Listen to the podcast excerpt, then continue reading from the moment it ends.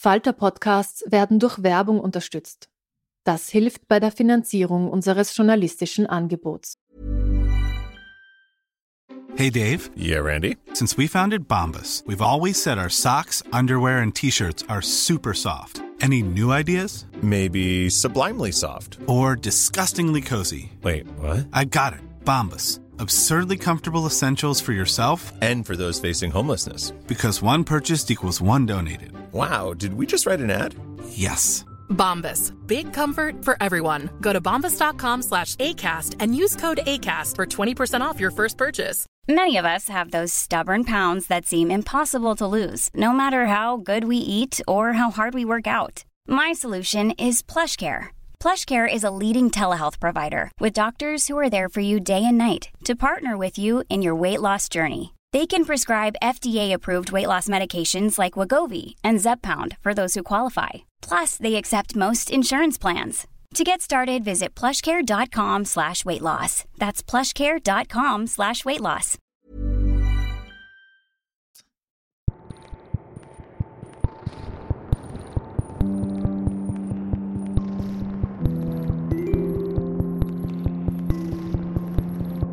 Herzlich willkommen bei einer neuen Folge von Besser lesen mit dem Falter. Mein heutiger Gast ist Jacqueline Kornmüller mit ihrem neuen Buch Das Haus verlassen, erschienen bei Galliani. Jacqueline Kornmüller ist Regisseurin, war Schauspielerin und sie hat gemeinsam mit ihrem Mann Peter Wolf das geniale Format Ganymed Boarding entwickelt, das Sie seit vielen Jahren im Kunsthistorischen Museum besuchen können. Im April hat ihr neues Stück im Odeon Theater Premiere, eine Adaption des Romans Das große Heft von Agatha Christoph. Aber heute ist sie mit ihrem Buch bei mir zu Gast. Wir reden darüber, ob man ein Haus überhaupt verlassen kann. Ich hoffe, Sie bleiben dabei. Buchaffine Menschen erkennen im Cover deines neuen Buches die Zeichnung einer ganz berühmten Illustratorin. Also die echten Kenner und Kennerinnen erkennen den Stil von Kat Menschig, über die wir dann natürlich nachher noch sprechen werden. Vielleicht kannst du aber den armen Hörerinnen, die das Buch jetzt nicht vor sich sehen, beschreiben, was man auf dem Buch drauf sieht. Als ich ähm, die Kat mit meinem Stoff vertraut gemacht hat, hat sie zu mir gesagt, ich trage äh, deinen Text wie eine Jacke. Und so ist es auch. Äh, Ich finde, sie hat eine unglaublich schöne Jacke für, dieses, für diesen Text gemacht. Es ist eine grüne Jacke. Sie hat eine feine, feine äh, äh, äh, Tuschzeichnung, die eigentlich, wenn ich das Cover so betrachte, ein Paradies zeigt. Es ist eine, eine Idylle, ein, ein, ein Bild. Ähm, irgendwie hat das Bild eine unglaublich friedliche Ausstrahlung. Mitten, man könnte auch sagen, es erinnert ein bisschen an das Grasstück von Albrecht Dürer. Es ist ein, ein Haus. Das Haus scheint fast ein Gesicht zu haben. Es scheint fast zu sprechen, so wie tatsächlich das Buch, also im Buch, in meinem Text, das Haus tatsächlich auch spricht. Ein sprechendes Haus, es hat leuchtende Fenster, es helle erleuchtet, das Haus strahlt eine unglaubliche äh, Ruhe und Friedlichkeit aus. Und so ist auch dieses Cover. Das Cover ist grün, äh, paradiesisch grün. Ganz vorne links blitzt ein kleiner Frosch heraus, wie sich überhaupt so manches Getier und, ähm, und unglaublich viel Fauna in diesem Cover verbirgt. Es gibt ein Gerippe, ein Gerippe, das so ähm, äh, von, einem, von einem Kranz von möchte man fast sagen, Würmern umgeben ist. Es gibt tränende Herzen, es gibt unglaublich viele verschiedene Blumen, es gibt eine wunderschöne Tulpe im Vordergrund. Es ist ein, es ist äh, sozusagen die ideale Natur dargestellt. Und wenn man jetzt, also wenn Sie das jetzt hören, müssen Sie sich nochmal vor Augen führen, dass das trotzdem alles nur grün ist. Und das ist das Besondere dran. Also Jacqueline Kornmüller hat es jetzt gerade farbenfroh beschrieben, aber es ist einfach alles nur grün. Also schauen Sie sich das an. Das ist wirklich ähm, ein ganz, was ganz Besonderes. Es ist ein bisschen so, also ich habe es so angeschaut und habe mir gedacht, ich habe so den, den Wunsch mit durch dieses Gras zu stapfen, um in dieses Haus zu gehen. Man will unbedingt in dieses Haus. Der Titel konterkariert das Ganze ein bisschen, weil der Titel heißt Das Haus verlassen. Ein Haus zu verlassen kann natürlich sehr viel bedeuten. Es kann bedeuten, dass man Geldnöte hat, dass man das Haus verkaufen muss, dass man einen neuen Job hat und wegziehen muss, dass Krieg ist und man nicht bleiben kann, weil man vertrieben wird. Ähm, warum muss denn dieses wunderschöne Haus von dir verlassen werden? Naja, ich bin ja eigentlich ähm, ein Theatermensch und Theatermenschen sind Zugvögel. Die ziehen immer irgendwie weiter in ihrem Leben. Die halten es nicht besonders lang wo aus. Und so ist es bei mir aus. Ich war jetzt ähm, ungefähr zehn Jahre in diesem Haus, habe dieses Haus belebt. Es war tatsächlich ein leerstehendes Haus. Es stand über 25 Jahre leer. Und ähm, damals, als ich das Haus gesucht habe, habe ich mich nach nichts anderem gesehnt als nach dem Haus. Und vor allen Dingen nach dem Garten, der da eben auch auf diesem grün-grün und nochmals grünem Cover dargestellt ist. Und, ähm, und äh, ich habe das Haus erfunden, wieder von vorne erfunden, wieder von neuem erfunden. Und es war einfach eine unglaublich tolle Zeit mit dem Haus. Aber wie ich schon gesagt habe, nach einiger Zeit habe ich das Bedürfnis gehabt, das Haus wieder zu verlassen und vielleicht einen, einen neuen Ort zu erwecken. Ja, wir hören es jetzt schon im Gespräch. Deine Ich-Erzählerin hat ein bisschen was mit Jacqueline Kornmüller zu tun. Ein bisschen. Sie hat eben, also die Ich-Erzählerin hat dieses Haus gekauft, es mit sehr viel Liebe, Arbeit und ich nehme an auch Geld zu dem gemacht, was es jetzt eigentlich ist. Ein schönes altes Haus auf dem Land mit einem blühenden Garten und einer ganzen Geschichte. Dieses Haus hat eine große Geschichte, die lange vor der Ich-Erzählerin natürlich begonnen hat, weil es ist ein altes Haus. Nun hat sich die Ich-Erzählerin beschlossen, nun hat die Ich-Erzählerin beschlossen, Abschied zu nehmen. Wie, wie geht es der Frau damit? Wie geht sie damit um? Na, im Grunde genommen ist es so, dass dieser Abschied nicht von heute auf morgen kommt, sondern der, der Abschied oder die, dieser Entschluss, das Haus zu verlassen, entsteht ganz unmerklich. Ganz langsam, so nach und nach, denkt sie vielleicht über sich nach. Also im Gegensatz zu mir, tatsächlich bin ich nicht die Ich-Erzählerin. Im Gegensatz zu mir ist diese Frau in diesem Haus vielleicht ein kleines bisschen älter als ich. Sie ist in jedem Fall einsamer als ich, denn ich lebe in diesem Haus zu zweit, zu dritt, zu viert, manchmal auch mit mehreren Menschen. Auf jeden Fall bin ich nicht allein in dem Haus, aber meine Erzählerin ist tatsächlich auf sich selbst zurückgeworfen. Und, äh, und sie denkt über ihr Leben nach und sie denkt darüber nach, dass es vielleicht für sie das Beste ist, das Haus zu verlassen. Und dieser Entschluss wird immer stärker. Sie setzt sich zunächst mal mit dem Haus auseinander, aber dann denkt sie, wie wäre das Leben außerhalb des Hauses? Und was würde wieder auf sie zukommen? Würde das Leben wieder auf sie zukommen? Und, ähm, und diese Frage stellt sie sich und dann empfängt sie eben sehr, sehr viele Menschen, die tatsächlich interessiert sind, in dieses Haus einzuziehen. Genau, da bricht jetzt quasi die reale Welt herein. Ähm, und zwar, wenn man ein Haus verkauft, dann ist es ja sehr profan. Man muss das auf diverse Plattformen stellen. Es ist, wird im Inter, kann im Internet gefunden werden und es melden sich zahlreiche Interessentinnen, die das Haus besichtigen wollen und die kommen dann auch. Ähm, und jetzt wird spannend, denn die Frau entscheidet irgendwie nicht alleine, sondern da entscheidet in der Erzählung jemand mit. Genau, das Haus. Also die Frau will für das Haus jemanden finden, der es wirklich will. Das Haus muss gewollt sein von jemandem, denn immerhin ist dieses Haus belebt worden und ist, und das spürt diese Frau jetzt langsam in dem Buch, das Haus und die Frau sind zusammengewachsen. Sie sind äh, einfach ein Team geworden über die Jahre. Sie können miteinander sprechen. Und die Frau hört das Haus und die Frau hört auch die Kommentare des Hauses bezüglich der neuen Immobilientouristen, so werden sie im Buch genannt, also bezüglich der Interessenten, die jetzt das Haus betreten. Und da wiederum muss ich sagen, ist die Geschichte zwischen mir und der Erzählerin dann doch wieder die gleiche. Denn tatsächlich habe ich ja das Haus auf einer äh, Immobilienplattform angeboten und tatsächlich haben sich daraufhin unglaublich viele Menschen gemeldet, die tatsächlich dieses Haus kaufen wollten. Diese Hausbesichtigerinnen oder wie nennt man das? Hm, Haus ich nenne sie Immobilientouristen. Immobilientouristen ist ein schönes Wort. Also diese Immobilientouristen und Touristinnen werden von der Ich-Erzählerin mit Namen ausgestattet. Die Suchende, der Frager, die Stillen, der Innenministermann, der Diamantenhändler, einer meiner Lieblingsfiguren, ähm, die Frömmler.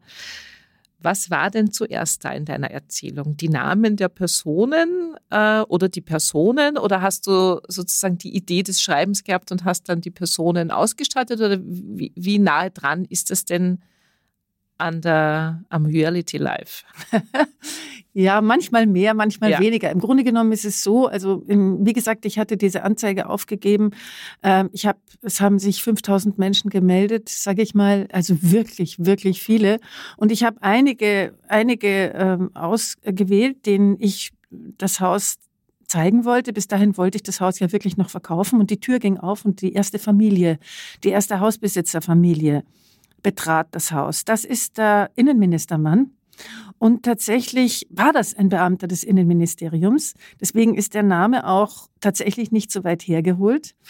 Und, ähm, und diese, ähm, diese Figur ähm, war wie der Ruf, der ihm vorauseilt. Deswegen war es für mich nur schlüssig, dass ich ihm, dass ich ihn sozusagen als Innenministermann und Innenministerfrau und Innenministerkind ähm, betitele. So. Und so entstand es. Allerdings muss ich sagen, in dem Moment, wo der Innenministermann zur Tür hereinkam, habe ich mich überhaupt nicht mehr für den Verkauf des Hauses interessiert, sondern nur noch für die Geschichte. Weil das Besondere, was da passiert ist, ist, dass Menschen von außerhalb, die man nicht kennt, andere, Fremde, das Haus betreten und das ist ein unglaublicher Vorgang, weil das ist das Privateste, was du hast. Deine Wohnung, dein Innenraum. Und der wird jetzt praktisch verkauft, verscherbelt. Und, äh, und dieser Vorgang hat was Besonderes. Dass natürlich jeder betritt so einen Raum, der eine Wohnung sucht, kennt es, der überlegt sich gleich, wie richte ich diese Wohnung ein. Das schien mir in Bezug auf mein Haus fast ungehörig.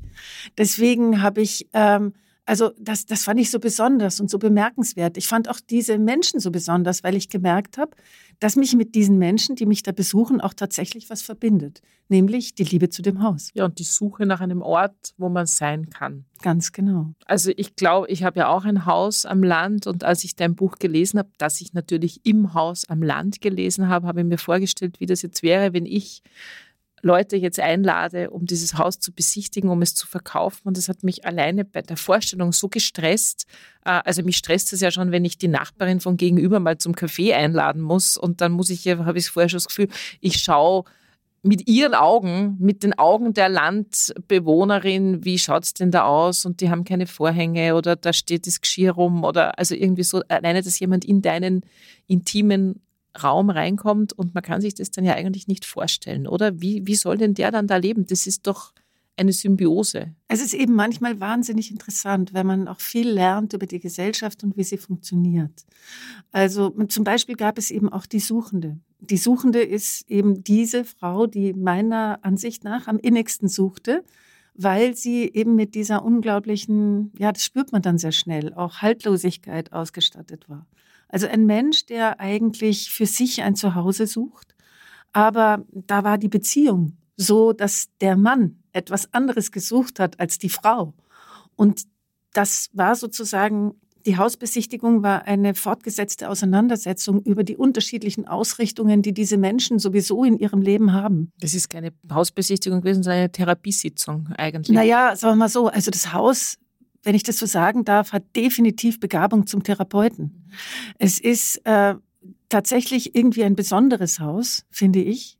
Und, ähm, äh, und es war ganz erstaunlich, was das Haus mit den unterschiedlichen Menschen gemacht hat. Da hast du jetzt eine schöne, eine schöne Kurve geschnitten, weil wenn wir jetzt verraten, dass das Haus in deinem Buch äh, mitentscheidet, an wen es verkauft wird, dann klingt das ja eigentlich ziemlich verrückt, oder? Wenn man da jetzt so drüber redet. Findest du? Ja, wenn ich das jetzt so erzähle, ich versuche ja, weißt du, ich bin Buchhändlerin, ich versuche immer ein Buch in 30 Sekunden runterzubrechen. Ähm, und da muss man sich natürlich schon einen guten Sprachgebrauch überlegen, wie man diese Geschichte erzählt. Weil wie kann man denn vermitteln, dass dein Haus irgendwie sprechen kann, ohne dass man jetzt glaubt, die Jacqueline Kornmüller ist jetzt völlig esoterisch oder völlig verrückt geworden? Ja, erstens mal würde mich das nicht stören. muss ich sagen. Und äh, tatsächlich ist es ja so, wir dürfen nicht vergessen, die Frau lebt allein in diesem Haus. Und ähm, äh, äh irgendwie, äh, wenn man alleine lebt, dann hat man natürlich manchmal eine Stimme im Kopf. Also ein Gegenüber, dass man sich auf ganz natürliche Art und Weise, ohne durchgeknallt zu sein, ohne verrückt zu sein, kreiert. Und dieses Art von Selbstgespräch oder Gespräch eben mit dem Haus führt diese Frau. Ähm, also ich, äh, natürlich ist es schön, wenn man, ähm, wenn man die Menschen, die da bei so einem Hauskauf vorbeikommen, mit jemandem diskutieren kann. Ähm, und auch wenn man zeigen kann, dass man sich nach so einem Haus, ja, jeder sehnt sich nach so einem Zuhause. Und je intimer diese Hausbeziehung ist, desto besser, desto wohler fühlt man sich an einem Ort.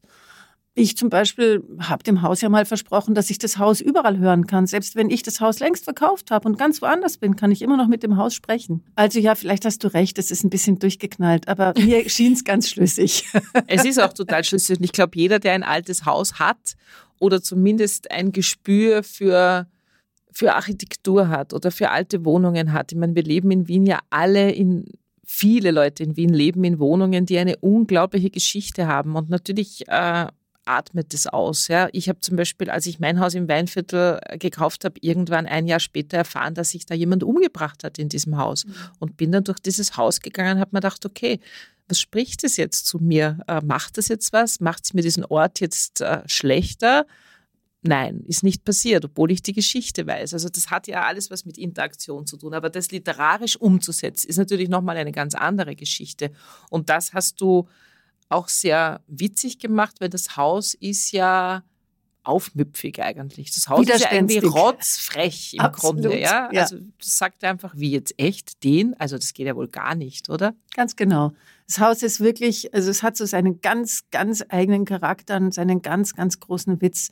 Es gibt ja auch diese Stelle, also worüber das Haus ja immer unglaublich lacht ist, wenn ich dem Haus Namen gebe, die unterschiedlichsten Namen, was weiß ich, die Schöne von Greit oder das Kirchenschloss oder sonst irgendwas. Also wenn ich mit dem Haus rede und so, dann, dann kann ich es schon wirklich zum Lachen bringen und das Haus kann mich auch in die Verzweiflung treiben. Allerdings, äh, weil du jetzt gerade über die tollen Wiener Altbauwohnungen gesprochen hast, wir geben uns ja mit unseren Häusern und der Einrichtung unserer Häuser oder unserer Wohnungen unglaublich viel Mühe. Es wird ja permanent drüber nachgedacht, es ist ein riesiger Markt, der Möbelmarkt ist das Geschäft schlechthin. Es ist unglaublich, was wir tun, um dieses Zuhause tatsächlich herzustellen. Und, ähm, und die Frage ist es, ist eben, ähm, die mir natürlich auch äh, äh, kam, während ich dieses Buch geschrieben habe, gibt es das überhaupt sozusagen auf der Welt, das Zuhause? Was ist denn das Zuhause? Viele Menschen haben keins. Zum Beispiel tritt eine Figur, eine meiner persönlichen Lieblingsfiguren in diesem Buch auf, Helin. Helin ist eine Frau aus der Stadt, die ähm, definitiv migrantischen Hintergrund hat und definitiv Angst davor hat, auf dem Land zu leben, weil sie weiß, dass äh, die Landbevölkerung oft auch fremdenfeindlich agiert.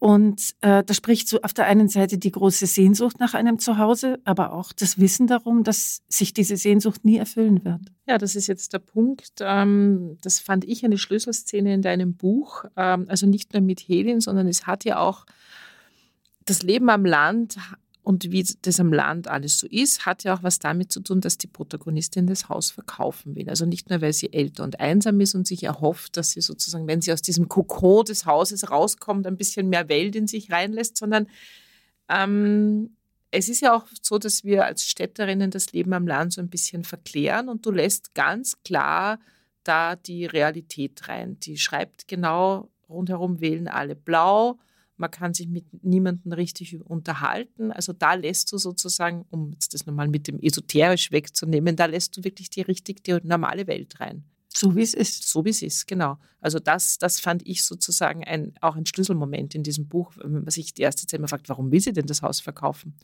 Und dann denkt man sich, ja, okay, ich verstehe es eigentlich. Also ich verstehe es und verstehe es nicht.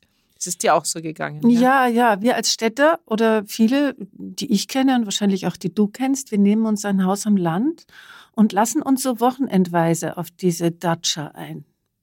Und ähm, äh, glücklich sind die, die da wirklich ähm, sich tatsächlich innerlich auch ansiedeln können, die da bleiben können. Ich natürlich liebe das Haus, weil im Haus ist eine eine große Konzentration, die ich wirklich gut brauchen kann, die ich in der Stadt nie finden würde. Aber wenn ich jetzt mal ähm, einfach, wie ich es in Wien machen kann, abends irgendwo hingehe auf ein Glas Wein, das ist da nicht möglich. Es gibt eigentlich da bei mir zum Beispiel um die Ecke keine wirkliche Kneipe. Und selbst wenn ich in der Kneipe sitzen würde, da wäre niemand, mit dem ich über irgendwas reden könnte. Es ist, ähm, weil eben da die, also wirklich auch die politischen Vorstellungen so weit auseinandergehen. Das hat auch was was einen dann eben immer wieder sehr stark auf einen selbst zurückwirft. Das hält man dann so eine gewisse Zeit aus. Und natürlich in der Corona-Zeit war es extrem. Also deswegen habe ich diese Frau auch einsam und etwas älter gemacht, weil um mich herum, und das habe ich natürlich bemerkt, gab es sehr viele einsame alte Menschen, die da am Land in ihren einsamen alten Häusern leben. Und äh, das ist eine Realität, die ist so. Etwas mehr Austausch wäre vielleicht gar nicht so schlecht. Ja, und die Häuser am Land in Österreich sind jetzt auch nicht so wie in Italien, die dann die Bank vor der Tür stehen haben. Also ich habe, wie gesagt, mein Haus im Weinviertel, das, die Häuser sind in sich abgeschlossen. Da hat man immer wenig Kontakt zu den anderen. Da ist man auf sich zurückgeworfen. Das ist auch der Grund, warum ich rausfahre, aber ich würde es auch nicht ertragen, wenn ich nur das Haus hätte. Also insofern ist das für mich nachvollziehbar. Ähm, ja, du betrittst mit diesem Buch äh, eigentlich auch berufliches Neuland. So viel ich weiß, ist es ja dein erstes Buch. Richtig. Ja. Äh, du bist Regisseurin, das heißt, du arbeitest bisher mit Texten, die andere Menschen geschrieben haben. Äh, Stimmt nicht ganz. Texte, die du auch selber schreibst, aber jetzt nicht in Buchform, sondern die du auf die Bühne bringst. Ähm, warum nun dieser Schritt? War es die Geschichte, wo du das Gefühl hast, das ist jetzt kein Theaterstück, das ist ein Buch? Ist es die Königsdisziplin, ein Buch zu schreiben? Alle wollen ein Buch schreiben, also musst du auch noch eins schreiben. Wie ist das, die Idee zum Buch entstanden? Also im Grunde genommen ist es so, dass ich äh, schon immer wieder geschrieben habe, äh, vor allen Dingen in diesen dokumentarischen Projekten. Ich habe eben am Schauspielhaus ein Projekt gemacht, das hieß Rosi, das hast du gut gemacht. Das war ein Projekt, wo es um alte Menschen ging, also Menschen über 65, die sich eigentlich an ihre Kindheit erinnern. Ihre Kindheit im Krieg. Und diese dokumentarischen Projekte eignen sich unglaublich, um, ja, naja, also einfach Geschichten aufzuschreiben von Menschen. Und das Lustige war, als diese, äh, als, als der Innenministermann das Haus betrat, habe ich mir gedacht, geniales, dokumentarisches Projekt, das hier bei mir zu Hause stattfindet. Nur keiner kann es sehen. Many of us have those stubborn pounds that seem impossible to lose, no matter how good we eat or how hard we work out. My solution is PlushCare. PlushCare is a leading telehealth provider with doctors who are there for you day and night to partner with you in your weight loss journey. They can prescribe FDA-approved weight loss medications like Wagovi and Zepbound for those who qualify. Plus, they accept most insurance plans. To get started, visit plushcare.com slash weight loss. That's plushcare.com slash weight loss. Du hast die Bühne quasi gesehen, aber die war halt nur für dich aufgebaut. So ist ja. es.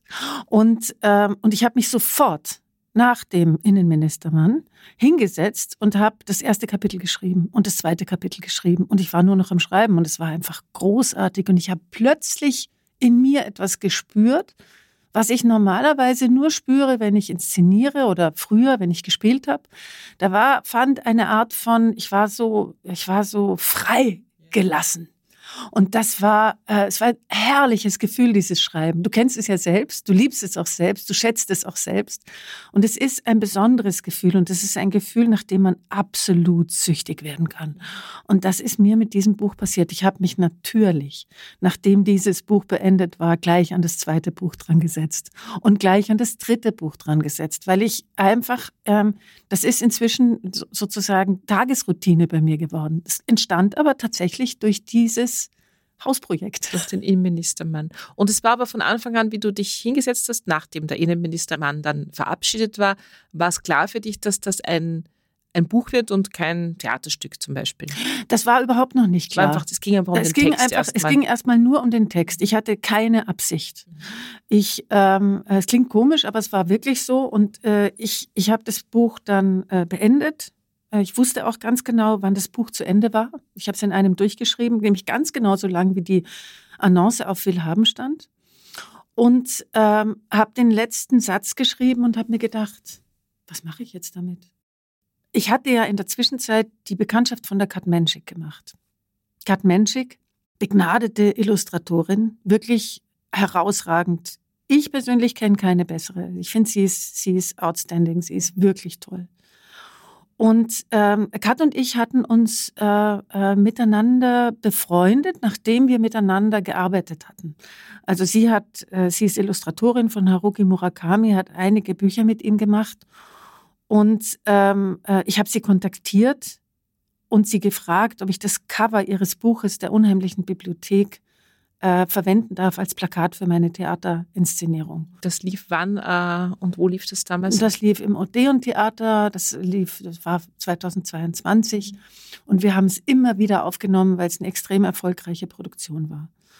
Und ähm, auch deswegen immer wieder Katz wunderschönes Plakat gezeigt. In der ganzen Stadt plakatiert war. Ich kann Ja, mich erinnern. ja. ja. Nachdem wir die, nachdem die erste Serie so gut gelaufen ist, haben wir dann Glück gehabt und konnten es einfach immer weitertragen und weitertragen und es war toll. Und darüber entstand und äh, eigentlich noch schöner äh, die Freundschaft zwischen mir und der Kat. Und ich habe mir gedacht, der Kat könnte ich diesen Text mal zeigen. Das war damals immer noch absichtslos. Ich habe ihr den geschickt äh, und ich wollte einfach wissen, was sie davon hält, weil ich irgendwie das Gefühl hatte, das könnte auch ihren Humor treffen. Ja, aber es wäre nicht Kat Menschik, wenn sie nicht sofort Bilder produziert hätte in ihrem Kopf, oder? das stimmt. Also sie hat ihn gelesen offenbar und es war so, dass sie, äh, glaube ich, irgendwie sehr schnell wusste, wie sie das umsetzen würde. Ja. Und dann hat sie, die Kat hat einen, ein, ein Stammhaus sozusagen, einen, einen, einen, einen Verlag, der ihr Verlag ist. Das ist der Galliani Verlag in Berlin, ein toller Verlag. Ähm, und der äh, Galliani Verlag hat, äh, also Herr Wolfgang Hörner ist der, ist der Chef von dem äh, Galliani Verlag und er hat dieses Buch gelesen und hat gesagt, das gibt ein klasse Band. Das war so seine erste Reaktion darauf. Und, äh, und Esther Kormann, die auch die äh, äh, Chefin ist, hat ihn auch gelesen und beide waren dafür, dass wir dieses Buch machen. Man muss vielleicht dazu sagen, Band, es ist in einer Reihe, also die Kat Menschik hat eine Reihe in diesem Galliani Verlag, wo sie eigentlich, glaube ich, ziemlich freie Hand hat, welche Texte sie sich aussucht und die werden dann illustriert. Also dieses Buch ist ein sehr dünnes Buch, wenn Sie sich das jetzt vorstellen. Es ist ein trotzdem sehr intensives Buch, also man kann da lang und immer wieder drin lesen und es hat farbige Bilder drinnen. Also das muss man vielleicht wirklich erwähnen, dass die Kat Menschik nicht jetzt einfach nur irgendwelche kleinen Kapitelvorsätze gezeichnet hat, sondern es hat wirkliche Kunstwerke in Farbe in diesem Buch drinnen, die die Kat Menschik frei assoziierend, äh, auch mit ihrer Gabe. Sie hat auch ein Haus am Land. Ich glaube, das matcht natürlich auch ziemlich gut. Die Kat ist ja eine, die selber gerne in Pflanzenerde wühlt und äh, einkocht und so weiter. Ähm, also so muss man sich das Buch vorstellen. Und insofern geht dieses Buch, glaube ich, nur so, oder? Ja, es ist so. Also die Serie heißt Ihre Lieblingsbücher. Und es ist tatsächlich so, dass sie als Illustratorin diese Lieblingsbücher kuratiert, programmiert. Und äh, jedes dieser Lieblingsbücher ist ein Kunstwerk. Das muss man wirklich sagen. Also sie hat, äh, sie hat ganz, ganz unterschiedliche Stoffe in die Hand genommen. Die Bücher sind auch bewusst ganz, ganz unterschiedlich. Das letzte Buch, was sie herausgebracht hat, äh, ist ein ein Kochbuch von Veronique Witzigmann. Ähm, das vorletzte Buch ist ein, ein, auch ein wunderschöner Band über Asta Nielsen ähm, äh, und deren Texte, die Asta Nielsen geschrieben hat, was man gar nicht wusste, dass sie tatsächlich auch Schriftstellerin war. Es findet sich da auch, ja, ihr allererster Band war ähm, eine eine Erzählung, Der Landarzt von Franz äh, Kafka. Es gibt eben ganz unterschiedliche Bücher in dieser, in dieser Serie und bewusst ist die Serie so gehalten, dass jedes Buch anders ist als das andere.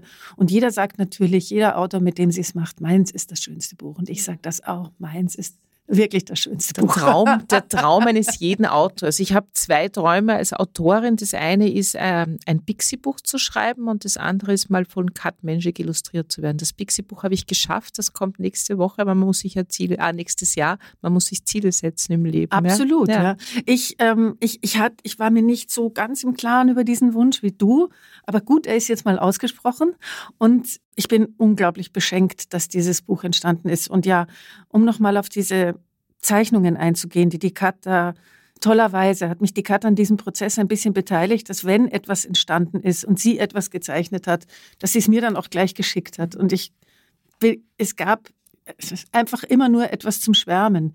Das sind 20 große, farbige, wunderschöne Zeichnungen, die diese Geschichte begleiten, aber eben so, wie soll ich sagen, sie hat da auch dramaturgisch einfach so eine Riesenbegabung. Sie zeichnet nicht das, was im Text ist. Genau, es ist eine eigene Geschichte. Es ist eine Grunde. ganz eigene ja. Geschichte. Es ist, die, es ist auch ein bisschen die Geschichte ihres Hauses. Äh, es ist auch ein bisschen, sie, sie webt ihre ganz eigene Geschichte damit hinein. Und trotzdem hatte ich das Gefühl, als ich die Bilder gesehen habe, dass ich auch meine Geschichte sehe. Das ist diese besondere Begabung. Die Kat ist eben auf der einen Seite unglaublich persönlich in dem, was sie macht, und auf der anderen Seite macht sie halt ganz großes Kino. Wir müssen noch ganz kurz über die letzten Seiten des Buches reden. Da ist nämlich was, was ich leider nicht lesen kann, und das macht natürlich Buchhändlerinnen und äh, Kritikerinnen total nervös. Sind äh, japanische Schriftzeichen in diesem Buch. Genau. Wo kommen die denn her? Was bedeuten die? Also wenn du die Seite davor aufblätterst, Seite ja. 88, 89, dann ist deine Nervosität schon wieder ganz unbegründet. Denn da steht die Übersetzung von okay. diesen japanischen Schriftzeichen. Und tatsächlich in diesen japanischen Schriftzeichen sieht man, wenn man danach sucht, mittendrin auf Deutsch geschrieben, die unheimliche Bibliothek. Und es ist eigentlich ein, äh, ein Brief an Murakami. Sagen, ein Brief an Haruki Murakami, wo sich die Kat bedankt für die Bekanntschaft, die wir beide aufgrund seines Romans der unheimlichen Bibliothek miteinander gemacht haben. Und das fand ich von ihr eine tolle Geste, dass sie sagt, der Anfang den hat eigentlich der Murakami gelegt mit dieser Geschichte. Und darüber haben wir uns kennengelernt und darüber haben wir uns lieben gelernt. Und darüber haben wir angefangen, miteinander zu arbeiten. Und das ist, das ist wieder typisch Kat, würde ich mal sagen, ja. Dass sie das dann nicht auslässt und nicht vergisst. Und dann, weil sie aber wollte, dass der Murakami das auch liest, hat sie eben eine japanische Übersetzerin gebeten, das ins Japanische zu übertragen. Und diese Seite, Seite 9091, ist eigentlich nur für Haruki Murakami und alle japanischen Leser dann freuen wir uns, wenn du uns im nächsten Gespräch die Antwort von Haruki Murakami erzählst. Und ich danke dir sehr für dieses Gespräch. Und eigentlich wollen jetzt alle dieses Haus besichtigen, aber das geht leider nicht. Auch auf Anfrage. Nun hören Sie Jacqueline Kornmüller aus ihrem Buch Das Haus verlassen. Diese Lesestelle ist heute etwas Besonderes, denn Jacqueline Kornmüller hat den Text auswendig vorgetragen. Das Haus zu verlassen macht mir keine Mühe. Die Tage ziehen ins Feld, die Träume verändern sich. Und schließlich kann man sich auf jedem Flecken Erde niederlassen und ausruhen. Die Idee, das Haus zu verlassen, entstand unmerklich. Zunächst waren es nur leise Stimmen, die in die Nacht gesagt, unbeantwortet blieben. Tag um Tag wurden die Stimmen lauter. Verkauft das Haus, sagten sie. Warum war nicht die Frage. Verkauft das Haus. Ihre Idee, das Haus ist ein kluges altes Haus und nicht gewillt, leichtfertig verscheuert zu werden. Verkauf das Haus. Spinnst du? Verkauf das Haus. Schweig still. Das Haus wird nicht verkauft. Das Haus ist geduldig und langmütig. Es macht alles mit, ohne Murren und Klagen. Zunächst war da nur der Keller. Der Keller war eigentlich kein Keller. In den 1870er Jahren war er ein Vorratsraum. Ein Raum für alle im Dorf, die ihren Vorrat lagern wollten. Gemüse, Fleisch, Käse und Wein. Vielleicht auch Schnaps? Ein alter, ausgehöhlter Baumstamm, der jetzt über der Waschmaschine und dem Trockner hängt und wie ein Konstrukt, das vor sich hinstaubt, seinen Sinn verloren hat, erinnert daran. Ein Haus muss man lesen können. Was liest man denn? Man liest alle möglichen Versuche, am Leben gewesen zu sein. 140 Jahre später, als ich das Haus zum ersten Mal betrat, waren im Keller noch an alten Eisenhaken befestigte Stangen, an denen Gewürze, Kräuter und Speck hingen, wer weiß aus welchem Jahrzehnt. Der Keller, das Fundament, die Grube, bei dem alles beginnt und endet. Ein Stück Erde, tief genug, um alles darin verschwinden zu lassen, was vorm Licht verborgen werden soll. Der Boden aus Erde, darüber ein Gewölbe aus Stein, versteckt hinter einer Tür. Lange Jahre liegt der Keller in absoluter Dunkelheit, wartet vor sich hin, bis einmal seine Tür geöffnet wird. Draußen stehen welche, wollen in ihn hinein, starren in die Dunkelheit hinein, wie wenn's da was zu sehen gäbe oder zu riechen. Jenseits der schweren Tür liegt der Garten, ein kleiner Weg, der zu ihm führt. Zeit und Arbeit liegt um den Keller herum. Kirschen und Nüsse und ein paar wilde Pflaumen. Erst später wird der Keller um eine Kammer erweitert und gleich wird auch das Haus darauf gestellt. Der Turm, wie ich ihn später nenne. Das könnte um 1900 herum passiert sein. Es ist ein Turm aus Steinen, der hier entsteht, denn das ist es, was es in dieser Gegend gibt. Steine, Steine und nochmals Steine. Steine, um ein Haus zu bauen, in dem ein Mensch leben soll, vielleicht auch zwei, höchstens drei. Steinhülle für drei Personen. Ja, vielen Dank für diesen Vortrag und nun hören wir ein paar Tipps der Falter-Redaktion. Hallo, mein Name ist Lina Paulitsch und ich bin Redakteurin im Feuilleton des Falter. Ich habe Ihnen heute zwei Bücher mitgebracht, die ich vor kurzem gelesen habe.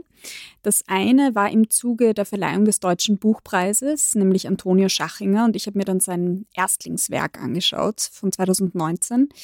Das heißt Nicht wie ihr und ist erschienen im Verlag Rehmeier und Scheriau.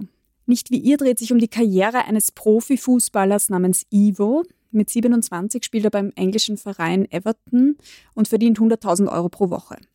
Ivo ist in Wien aufgewachsen, sein Vater kommt aus Bosnien. Oft denkt man beim Lesen an den Inter Mailand-Spieler Arnautovic, vor allem an dessen Sprache. Viele Kraftausdrücke wie scheißgeil oder dummes Hurenkind gehören zum Standardvokabular des Romans.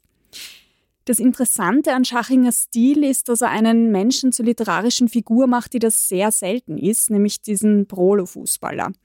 Oft weisen Protagonisten ja Ähnlichkeiten zum Autor selbst auf, sie lesen gerne, sie reflektieren und sind eher im akademischen Milieu verortet.